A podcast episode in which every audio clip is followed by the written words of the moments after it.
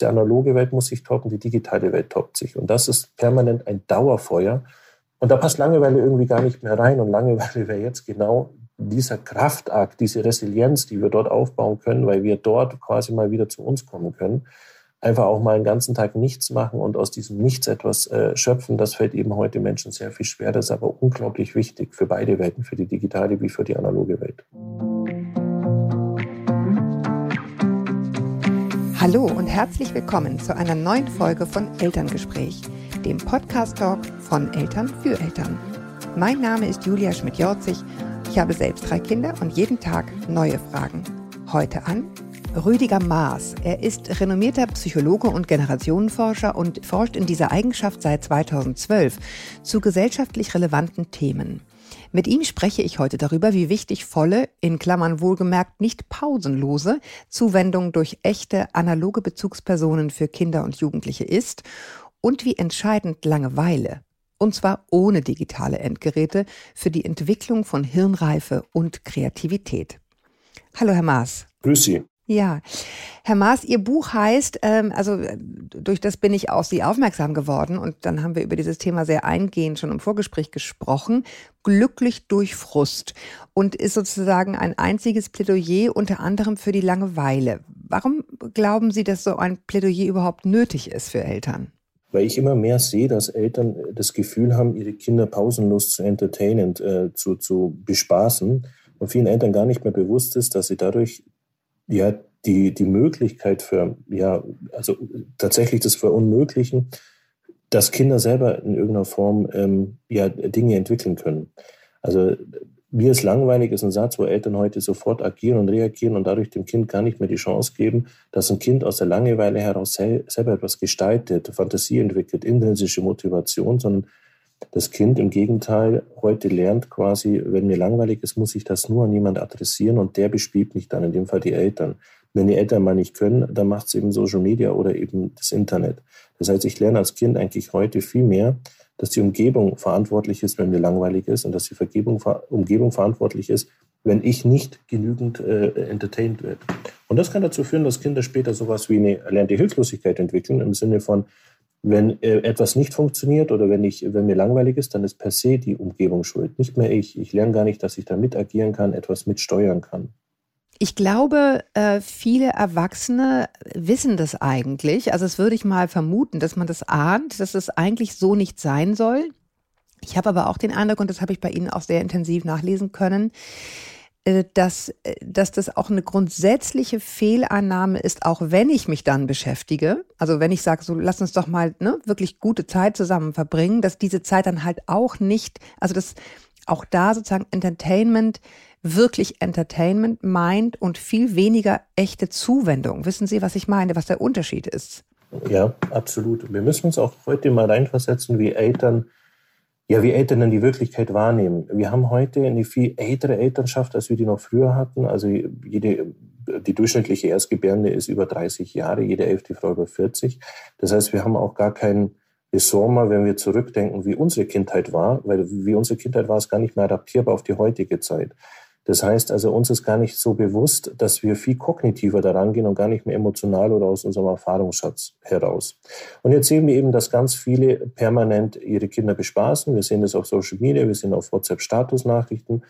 Ja, und viele kompensieren sehr viel. Heute sind Kinder oft länger im, im, Kindergarten oder in der Kita als Eltern arbeiten und man hat dann, man kriegt die Kinder, wenn man so möchte, ja sediert, weil das für Kinder sehr anstrengend ist, im außerfamiliären Bereich auch acht Stunden dann in irgendeiner Form zu performen. Und ähm, viele Eltern versuchen dann am Wochenende das zu kompensieren und packen dann oft viel zu viel rein. Also es gibt viel zu viele Ablaufwechsel, Rhythmuswechsel. Die Kinder haben gar keine Chance mehr ins vertiefte Spiel zu kommen oder bestimmte Dinge selber zu entdecken.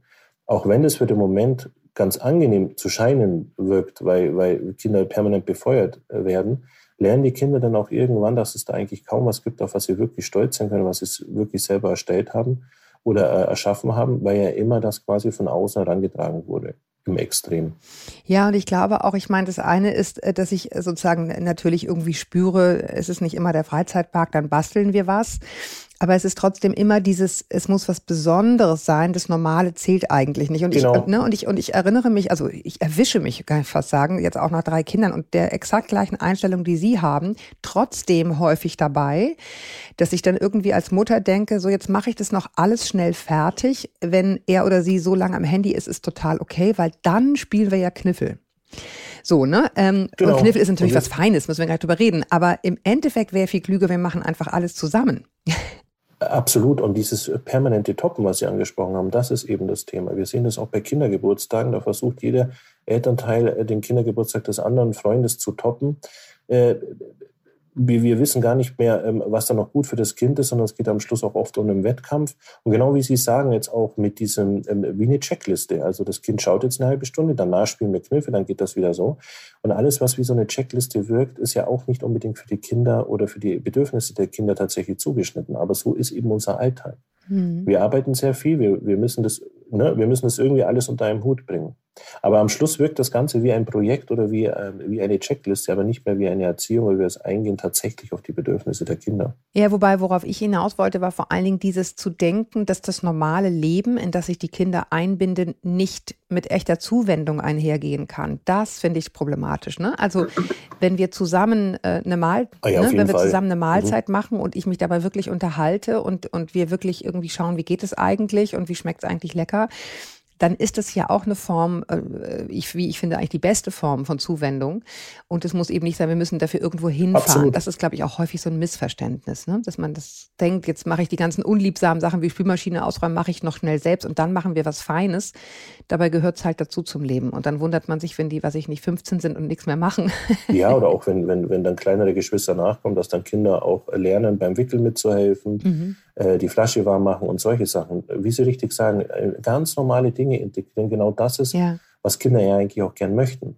Was auch Spaß machen kann, weil sie dann wie Erwachsene agieren. Und wir machen oft genau das, das Gegenteil. Wir versuchen genau das zu machen, was die Kinder eigentlich möchten. Und dadurch haben wir auch so wie so einen Rollentausch. Ja, ja, absolut. Ja, genau, weil die dann halt immer sagen, jetzt spielen wir das, jetzt spielen wir das und man selber denkt, oh nein. Ähm, als, Mutter dreier, als Mutter dreier Kinder und in Zeiten der Digitalisierung habe ich schon das Gefühl, dass ich da seit Jahren gegen Windmühlen kämpfe, also gegen diese, gegen diese Endgeräte. Äh, und inzwischen denke ich, äh, dass Langeweile fast ein Goldschatz ist, den man verteidigen muss, ja. Und diese digitalen Endgeräte, die machen das fast unmöglich. Also ich weiß zum Beispiel, dass mein Mann immer sagt, wenn die Kinder Ferien haben und die haben ja immer mehr Ferien als man selber Urlaub, das ist ja auch so eine Mathematik, die ein Horror ist, finde ich, weil man kann ja auch nicht dauernd irgendwelche, ne, die, wenn die hier rumliegen würden und sich, ja. und sich langweilen würden, würde ich sagen, ja gut, müsst ihr euch halt langweilen, fällt euch schon was ein. Aber so ist es ja nicht. Die langweilen sich ja nicht, sondern die hängen dann an den Dingern und dann geht der Tag auch irgendwie rum und man kann zwar arbeiten, aber ähm, das dann zu verteidigen, dass man da rumliegen muss und nichts tun, das ist ja für die Eltern auch schwer. Wie, wie geht es Ihnen da als Vater und im Verhältnis dazu als Forscher? Also Sie machen ja nicht nichts, sondern sie liefern Daten für Social Media oder Daten für künstliche Avatare, die die dann wieder mit Algorithmen bespielen. Also das muss man halt sehen. Ähm, in anderen Worten, Social Media oder die digitale Welt sorgt dafür, dass ich von extern quasi bespielt werde. Ich lerne auch hier wieder nicht die Umgebung zu bespielen, sondern auch hier wieder von außen mich berieseln zu lassen. Und das ist eigentlich fatal. Mhm. Wenn ich die digitale Welt aus Effizienzgründen nutze, super. Aber wenn ich mich von der digitalen Welt entertainen lasse, dann bin ich natürlich auch abhängig davon. Dahinter sind ja nicht irgendwelche Bespaßungsmaschinerien, sondern ähm, ein sehr starkes Addictive Design einer starken KI dahinter, die relativ schnell erkennt, welche Bedürfnisse die Kinder. Was heißt Addictive Design? Erklären Sie es mal genau. Das ist ein, ähm, ja, also die äh, Social Media äh, Hersteller äh, lernen relativ oder die Algorithmen lernen relativ schnell, was denn bei dem Kind was wie triggert. Was, was den halt schnell süchtig macht, weil ich will die Kinder lange auf Social Media halten, um möglichst viele Daten zu generieren. Das können wir Erwachsenen uns so vorstellen. Nimm mal machen Sie schon auf YouTube ein Video an, dann wird Ihnen in der Automatik ein ähnliches Video wieder angezeigt, sodass Sie länger auf YouTube bleiben. Das fängt dann schon an als, als Überlappung. So müssen Sie es vorstellen. Und solche Mechanismen sind alle komplett versteckt oder, oder eingebaut in, in allen Social-Media-Kanälen. Bewusst der Like-Button am Daumen ausgerichtet, bewusst so ein Gefühl der unendliches Wischen. Also ich kann unendlich lang wischen, dadurch auch unendlich lang da bleiben. Dadurch ist mir auch das, ich habe ein ganz anderes Zeitgefühl und so weiter. Und das dient eigentlich nur daran, äh, einzig und allein eben viele Daten zu, äh, zu liefern. Und das werde ich immer mehr pflegen und verbessern sozusagen, also wie, wie man mich da immer mehr äh, catchen kann. Und das Problem ist, dass das immer sich gegenseitig toppen muss. Auch ich, mir darf nicht langweilig werden und deswegen wird auch mal meine Reichweite hochgefahren, mal runtergefahren. All diese Mechanismen, die manchmal randomisiert, aber eben durch Algorithmen passieren und die aber nicht unserer Logik entsprechen. Und dadurch kriege ich eine völlig andere Bespielung der Umwelt, eine völlig andere Bespielung der Sozialisation. Und das findet eben statt. Wir hatten zum Beispiel während der Corona-Pandemie waren Jugendliche 70 Stunden pro Woche auf Social Media. Und da wurde ich 70 Stunden eben durch Mechanismen von Social Media bespielt äh, und äh, trainiert oder ähm, ja, sozialisiert. Das müssen wir schon wissen. Das, da muss man schon ein Auge haben. Ich will es jetzt um Gottes Willen nicht verteufeln, aber wir sollten zumindest diese Mechanismen auf dem Schirm haben, was denn da alles so im Hintergrund läuft. Und wenn ich jetzt als kleines Kind schon lerne, in Hier und Jetzt alle meine Bedürfnisse zu erfüllen. Das ist ja nicht mehr wie Fernsehen. Ich muss jetzt nicht mehr bis 17 Uhr warten, bis meine Lieblingsfolge kommt oder Serie, Entschuldigung. Mm. Und eine ganze Woche. Das ist eben kein Bedürfnisaufschub, ne? Genau. Und dann eine ganze Woche, bis dann die nächste, der nächste Teil kommt. Ich kann ja nicht den gleichen Teil nochmal anschauen. Und wenn es dann 16.30 Uhr ist, muss ich in irgendeiner Form lernen, Langeweile zu kompensieren. Ich muss Bewältigungsstrategien entwickeln um diese Langeweile, weil ich ja keine Minute verpassen darf. Das heißt, ich habe ein ganz anderes Zeitgefühl. Heute können Kinder nicht nur die Lieblingsserie, sondern die Lieblingsfolge anschauen. Und diese Folge kann ich siebenmal am Stück anschauen, im Hier und Jetzt. Das heißt also, ich habe ja immer weniger Räume, wo ich auch geduldig warten muss, wo ich aber dann auch das zu wertschätzen weiß, weil es eben weniger gibt. Die Kinder werden quasi heute übersättigt mit äh, Entertainment und dadurch auch nicht mehr glücklicher damit. Also ein Mehr macht sie nicht mehr glücklicher, ein weniger sofort unglücklich. Und in diesem Spannungsfeld wachsen die Kinder auf. Und deswegen ist es gar nicht so ohne, wenn die dann permanent von diesen ähm, ja, external berieselt werden, eben durch Social Media, mit, einem sehr starken, mit einer sehr starken KI dahinter. Es ist auch so, dass Jugendliche heute eigentlich einen Film gar nicht mehr richtig anschauen mhm. können. Sobald eine langweilige Szene kommt, schaut man sofort aufs Handy. Das heißt, ich springe von einer Ebene in die nächste Ebene und kann mich gar nicht mehr lange auf etwas konzentrieren, weil ich immer wieder dauerbefeuert werden muss. Unser Gehirn lernt da relativ schnell. Wir haben da sehr intensives Belohnungsstreben, eben durch diese Dopaminausschüttung, die permanent stattfindet, passiert da eben etwas mit unseren Kindern. Wir haben einen zehnfach größeren Abdruck des Daumens im somatosensorischen Kortex, äh, des Daumens quasi, als, als es bei uns, bei uns der Fall war oder vor Kindern von vor 20 Jahren. Kinder äh, scrollen am Tag ungefähr 178 Was heißt das? Meter. Ja, das, das ist der Trainingseffekt. Das heißt also, da, da sind quasi unsere Gliedmaßen, das alles abgebildet. Das müssen Sie sich vorstellen, das sind zwei Bänder. Ein Band, äh, also in der Außenhirnrinde, ein Band ist quasi für, für die Haptik, das Parallelband daneben für die Motorik. Und da ist, äh, ist abgebildet, wie sehr wir eben etwas, wenn man so möchte, trainieren. Also es ist natürlich Händegröße abgebildet, weil wir die mehr nutzen als mhm. das Knie als Beispiel. Und dieser eine Daumen ist jetzt mittlerweile bei den Jugendlichen mehrfach größer als bei uns. Warum? Weil eben am Tag ungefähr 100. Also das heißt, die Gehirnstruktur ist verändert. Ja, die verändert sich immer nicht, äh, permanent, ähm, aber jetzt hier eben intensiv eben durch die Bespielung von Social Media. Und einfach mal diese, diese Daten, also ungefähr eine Stunde am Tag machen die Kinder diesen Wischmechanismus von unten nach oben oder zur Seite. Und dadurch äh, ungefähr 178 Meter, wenn man das zusammenaddieren würde, käme da zusammen, was ich einfach nur über die Bildschirmoberfläche wische. Und das ist kein kognitiver Hochleistungs- Akt. Das können auch Schimpansen lernen. Das ist also nichts, nichts äh, Anspruchsvolles und genauso dahin soll es ja gehen. Ich werde quasi berieselt. Und dieses immer permanent, jeden Tag mehrere Stunden berieselt werden, führt eben dazu auch, dass ich das Gefühl bekomme, sobald was nicht funktioniert, ich muss von außen berieselt werden oder es muss immer eine Steigerung haben. Und jetzt zurück zu dem, was wir anfangs gesagt haben. Wir Eltern haben ja auch schon das Gefühl, wir müssen immer das von vorher nochmal toppen. Das heißt, die analoge Welt muss sich toppen, die digitale Welt toppt sich. Und das ist permanent ein Dauerfeuer. Und da passt Langeweile irgendwie gar nicht mehr rein. Und Langeweile wäre jetzt genau dieser, dieser Kraftakt, diese Resilienz, die wir dort aufbauen können, weil wir dort quasi mal wieder zu uns kommen können. Einfach auch mal einen ganzen Tag nichts machen und aus diesem Nichts etwas äh, schöpfen, das fällt eben heute Menschen sehr viel schwer. Das ist aber unglaublich wichtig für beide Welten, für die digitale wie für die analoge Welt. Ja, ich glaube halt auch, also ich, ich, ich wage mal zu behaupten, ist jetzt vielleicht auch totale Augenwischerei, aber dass ganz viele, die uns jetzt zuhören, die diesen Podcast kennen, in einem Mindset sind, wo sie im Grunde wissen, also der Freizeitpark ist es nicht und das ist auch gar nicht unser Problem, das machen wir gar nicht dauernd. Aber es stimmt, ich bin total ne, eingespannt. Ich arbeite sowohl Vater als auch Mutter ähm, oder auch nicht, wie auch immer. Jedenfalls, wir haben eine Menge um die Ohren. Ähm, und ich gebe zu, so richtig, richtig gut durchsetzen tue ich mich mit diesem Handy wegnehmen nicht. Ähm, ich glaube, das ist das, wo Überhaupt sich die allermeisten sozusagen wiederfinden. Ne? Dass, sie, dass sie natürlich jetzt nicht dauernd in den Freizeitpark laufen und dauernd den allergeilsten Geburtstag machen, aber dieses sich nicht wehren gegen dieses, ne, gegen diese Mechanismen auf den Social Media, denen die Kinder ausgesetzt sind, ich glaube, das kennen ganz viele, weil man denkt, oh, jetzt ist mal fünf Minuten Ruhe. Ne? Es, es fängt einfach an damit, dass Kinder ähm, ähm, sagen, alle anderen haben auch eins und Eltern heute sofort denken, um Gottes Willen, bevor mein Kind ein Außenseiter wird, kaufe ich eins. Und das ist ganz interessant, weil als wir in den 80er, 90ern sozialisiert worden sind, waren wir ja bewusst Außenseiter. Wir hatten irgendeine Peer Group und wir hatten auch Feindbilder. Das waren völlig normale Situationen. Das heißt, keine Ahnung, wir haben dann da gab es die Popper, die Mettler, was auch immer. Es gab immer irgendwelche Bewegungen, die Neue Deutsche Welle, die Dunkle Welle.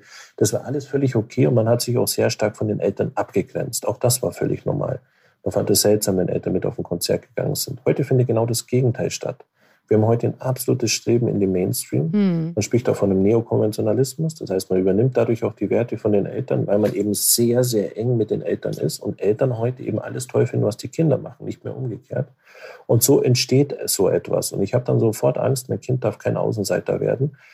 Oder in anderen Formen, die Eltern gönnen das gar nicht mehr, dass das Kind ein Außenseiter wird und sich dann in irgendeiner Form selber Resilienz aufbaut und so weiter, sondern man hat sofort eben diese Angst. Und da müssten wir zum Beispiel, müssten Eltern alle zusammenarbeiten und sagen, hier, pass mal auf, lass uns in der dritten Klasse, wie viele Eltern geben dem Kind kein Handy und das dann zählen, dann könnte ich sagen, nee, pass mal auf, 40 Prozent geben eben nicht äh, dem Kind ein Handy oder irgendwie so, ne? Dass wir halt auf der anderen Seite auch wieder einen Mechanismus haben zu sagen, stopp, ähm, so, ähm, das machen nicht alle. Aber wir haben immer die Angst, dass es eben die anderen machen und dann äh, ziehen wir dort nach. Zudem haben Eltern heute sehr viel Angst, ähm, wenn Kinder irgendwo weg sind dass sie sie nicht erreichen können. Also das Handy ist auch dafür da, dass die Eltern die Kinder anrufen können oder jederzeit wissen, wo die sind. Also wir haben heute auch viel, viel mehr Ängste, obwohl die Welt viel sicherer geworden ist.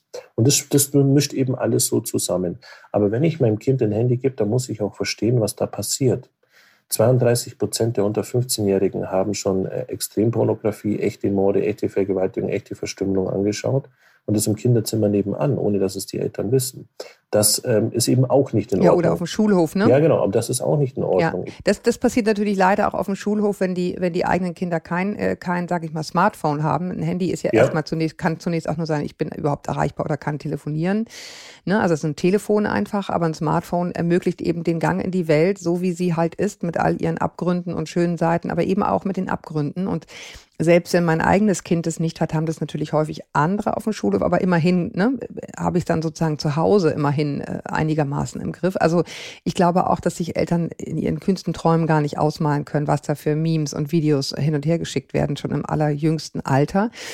Ähm, ich glaube, ähm, was das war Ihnen ja auch im Vorgespräch ganz wichtig, nochmal zu unterscheiden. Also ich glaube, äh, sowohl Sie als auch ich, uns ist völlig klar, wir leben in einer digitalisierten Welt. Es ist einfach ein Fakt, das ist auch gar nicht mehr aufzuhalten und das hat unheimliche Vorteile.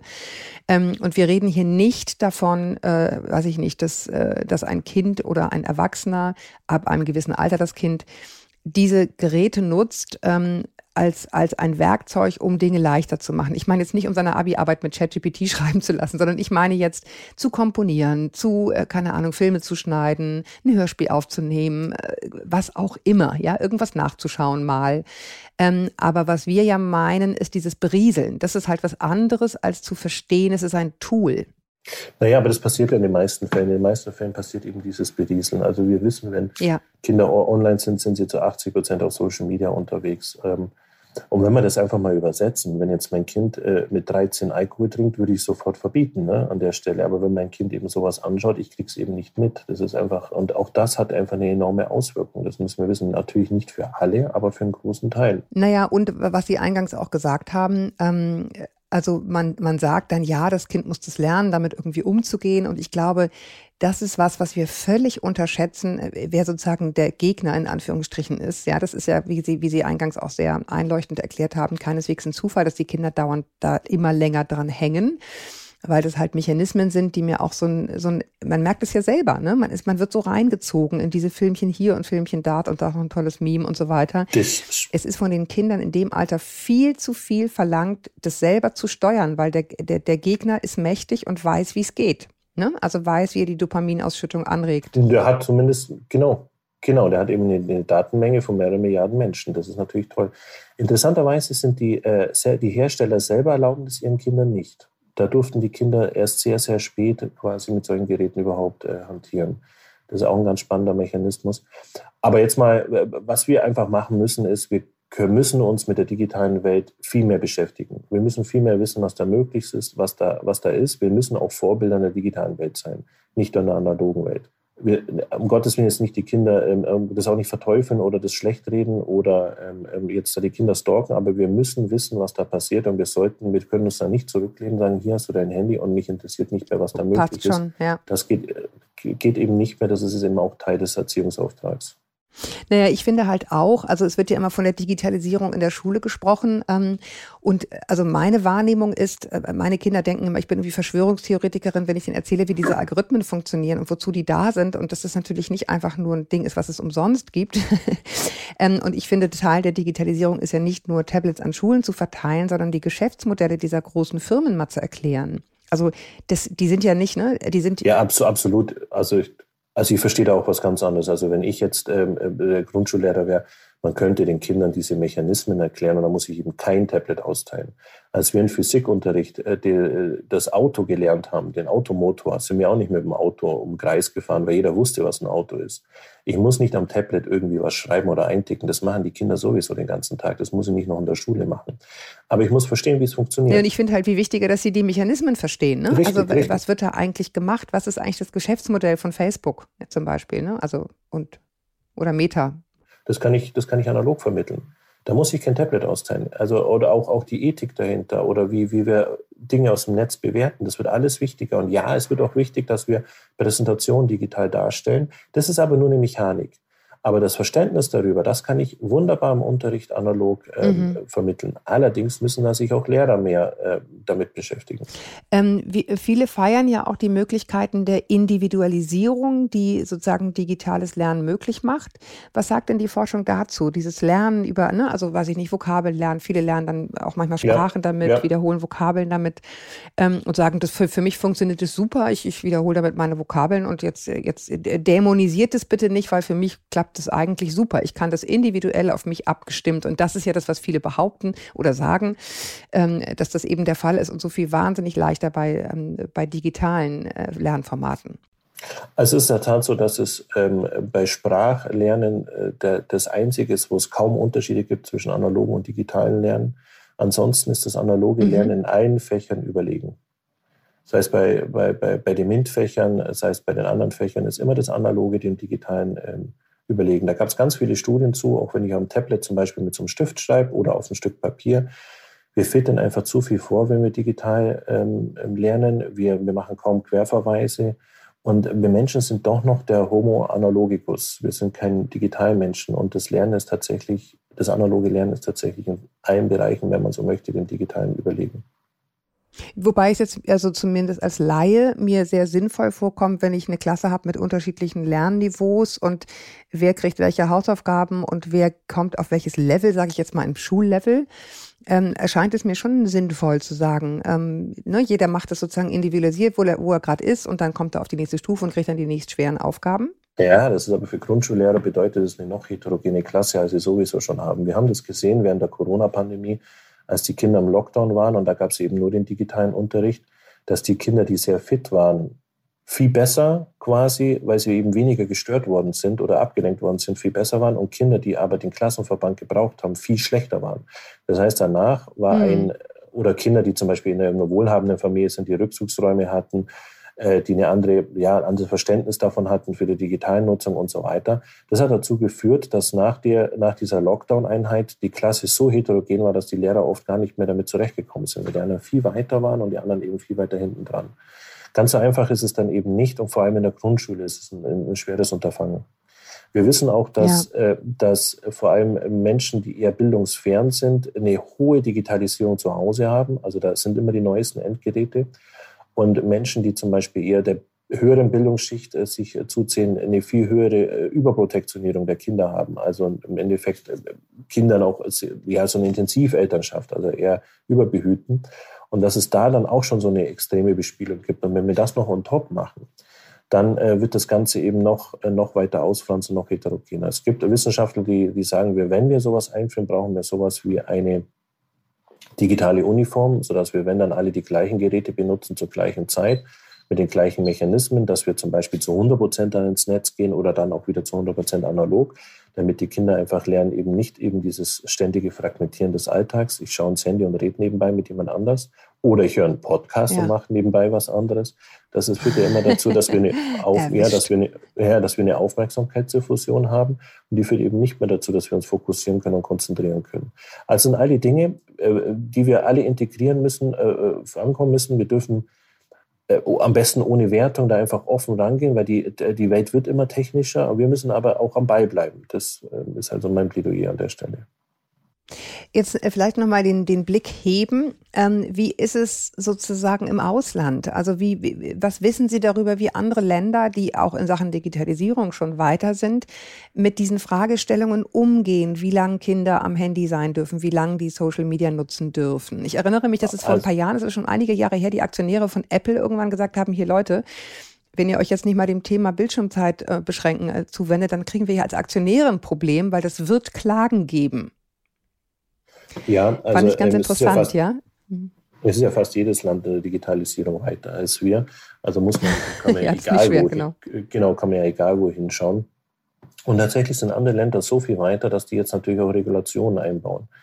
Ähm, China zum Beispiel, da dürfen Kinder bis zum gewissen Alter gar kein TikTok anschauen und dann ist es limitiert auf eine gewisse Zeit. Ähm, die variiert, glaube ich, jetzt 40 Minuten oder 35 Minuten und ab 18 Uhr zum Beispiel gar nicht. Und ähm, die äh, Kinder sollen bespielt werden auch mit sinnigen Content. Also es muss ein hoher Anteil auch von sinnigen Content kommen. Wenn das bei uns noch völlig frei ist ähm, und bei uns im Durchschnitt die Jugendlichen zwei Stunden schauen, das sind Durchschnittswerte, zwei Stunden. Ja, wobei man sagen muss, China ist jetzt kein, kein Vorbild in Sachen äh, sozusagen demokratischer Digitalisierung, aber durch diese Totalüberwachung haben sie eben auch die Chance zu sehen, wer gerade on ist und können das dann einschränken, ja. Äh, ja, also ja genau, ich will jetzt da die Systeme nicht aufwerten, aber äh, oder abwerten, ich will einfach nur sagen, dass es da einfach, äh, dass andere mhm. Länder eben viel weiter sind. In China gibt es ja schon 6G. Die sind einfach da schon einfach äh, weiter und da, dadurch, dass die Digitalisierung ja immer ja, exponentieller wächst, sind wir irgendwann wirklich richtig abgehängt. Also wir, bei, bei vielen Punkten, jetzt auch wenn ChatGTP kommt und so weiter und so fort. Und das sind eben andere Nationen tatsächlich auch ein Stück weiter. In vielen afrikanischen Ländern zahlt man zum Beispiel nur noch mit dem Handy. Die haben gar kein Bargeld mehr, was auch vieles erleichtert und vieles möglich macht äh, und so weiter. Also da, da steckt viel dahinter. Ähm, aber man sieht immer, man muss immer so die zwei Brillen aufhaben. Ja, nutze ich es aus Effizienzgründen, nutze ich es zum Beispiel auch Leute zu erreichen, die ich sonst nicht erreicht hätte, zum Beispiel eben digitalen Unterricht, die jetzt zum Beispiel einfach zu weit weg wären, um den Schulweg auf sich zu nehmen. Oder nutze ich es mhm. einfach nur aus pur, pur Ja, das ist ja eh klar, da liegen die Vorteile auf ja, der Hand. Pures Entertainment. Aber wenn wir, wenn wir zum Beispiel Uganda anschauen, Uganda hat den Zwei-Jahres-Lockdown und die privaten Schulen dort, die privaten Grundschulen dort, ähm, ähm, haben digitalen Unterricht weitergeführt, während die staatlichen Schulen nicht. Also die ausländischen privaten Schulen hatten den digitalen Unterricht weitergeführt, die einheimischen Schulen eben gar keinen. Das heißt, haben jetzt zwei Jahre Unterschied zwischen Kindern, die auf so einer privaten Schule waren und die eben auf und die anderen, die auf einer staatlichen Schule waren. Das ist natürlich auch enorm. So und so so so weit geht es auseinander. Da muss man halt mal genau schauen, wie das wie das ist. Ja. Ja, es ist wahrscheinlich einfach, äh, je weiter ich in der Digitalisierung bin, desto, desto äh, ähm, äh, mir fällt das deutsche Wort das nicht ein, aware nennt man das sozusagen im Ausland, ist man auch sozusagen bezüglich der Risiken ähm, oder desto genauer schaut man dahin. Also ich weiß, dass in Südkorea äh, gibt es ja so krasse Spielsucht unter den Jugendlichen, dass die da ähm, also teilweise wirklich so Nacht, Nachtsperren machen, damit die überhaupt mal aufhören und äh, dass es so richtig Waldbadenkuren gibt. Und ich meine, da spätestens da äh, sollte man ja als Eltern aufwachen und irgendwie sagen, okay, wenn die so viel weiter sind in Digitalisierung, dass sie das schon wieder ab einer gewissen Uhrzeit komplett runterdimmen, plus den Kindern irgendwie Waldbadenkuren verschreiben, dann lass es uns das Ding doch einfach ausmachen und mal rausgehen. Ja. Sozusagen, lass uns die Abkürzung nehmen, ja. Es ist nur immer schwer, äh, weil es ja auch ein ganz anderer Kulturkreis ist. Wir hatten zum Beispiel in Amerika gar keine Restriktion. Da hatten wir haben ja eine hohe Handyflächendeckung von äh, Kindern im Kindergartenalter, Grundschulalter. Also haben auch ein- oder zweijährige schon Internet. Ja. Und äh, da vermutet man auch eine sehr hohe Präferenz an Internetspielsuchten, was übrigens im nächsten ICD-11 auch mit aufgenommen wird. Ähm, und die sind auch digital in vielen Punkten weiter als wir. Die haben aber einen anderen Bezug zu Konsum. Also es ist immer schwer, das zu übernehmen. Ähm, wir müssen, aber mhm. klar, wir, wir müssen einfach auch mehr davon äh, von lernen und schauen. Und wir müssen es auch in einer gewissen Weise ernster nehmen. Also positiv wie negativ. Alles hat eben zwei Seiten und das müssen wir mehr auf dem Schirm haben. weil die Zukunft wird immer mehr in die Richtung gehen und unsere Kinder werden immer mehr damit auch bespielt werden und dadurch auch immer mehr mitsozialisiert werden. Also digital. Naja, und wenn uns sozusagen die Gesundheit, der, die Gesundheit der Kinder am Herzen liegt und daher kamen wir ja ursprünglich und wir sozusagen eine gesunde, eine gesunde Hirnreife wollen, also, dass die Kinder in der Lage sind, ne, Bedürfnisse aufzuschieben, was zum Leben einfach dazugehört, in der Lage sind, kreative Lösungen für Probleme zu entwickeln. All das verhindern wir mit einem übermäßigen Konsum an diesen Social Media Angeboten. Das ist einfach so, ne? Cyberpsychologen oder Neurologen sagen eigentlich kein Handy vor 19 oder 18 Jahren. Das ist natürlich utopisch. Aber das, das wäre es mhm. eigentlich so. Ne? Das ist aber genauso wie Rauchen oder ja. Alkohol. Je früher ich damit anfange, desto schädlicher sind dann die Wirkungen auf die Langzeit. Äh, ähm, ja, aus Langzeit ähm, Körper, ja. Also ähm, ich glaube, es ist jetzt bei allen angekommen, sozusagen, was, was Ihnen am Herzen liegt. Ähm, äh, ich hoffe, es ist auch allen klar, dass wir sozusagen jetzt nicht sagen, halte die Digitalisierung auf, das ist naiv und äh, ist auch nicht wünschenswert und hat auch viele tolle Seiten. Aber ich finde eben, genau wie Sie, und deswegen bin ich froh, dass wir dieses Gespräch geführt haben, wir können uns vor dieser Verantwortung als Eltern nicht drücken, das einfach ernst zu nehmen und, und das durchzuhalten, wenn die quengeln und nerven und einen anschreien. Aber diese, diese langen Pausen, diese digitalen Pausen, die sollten wir alle mehr üben. Genau.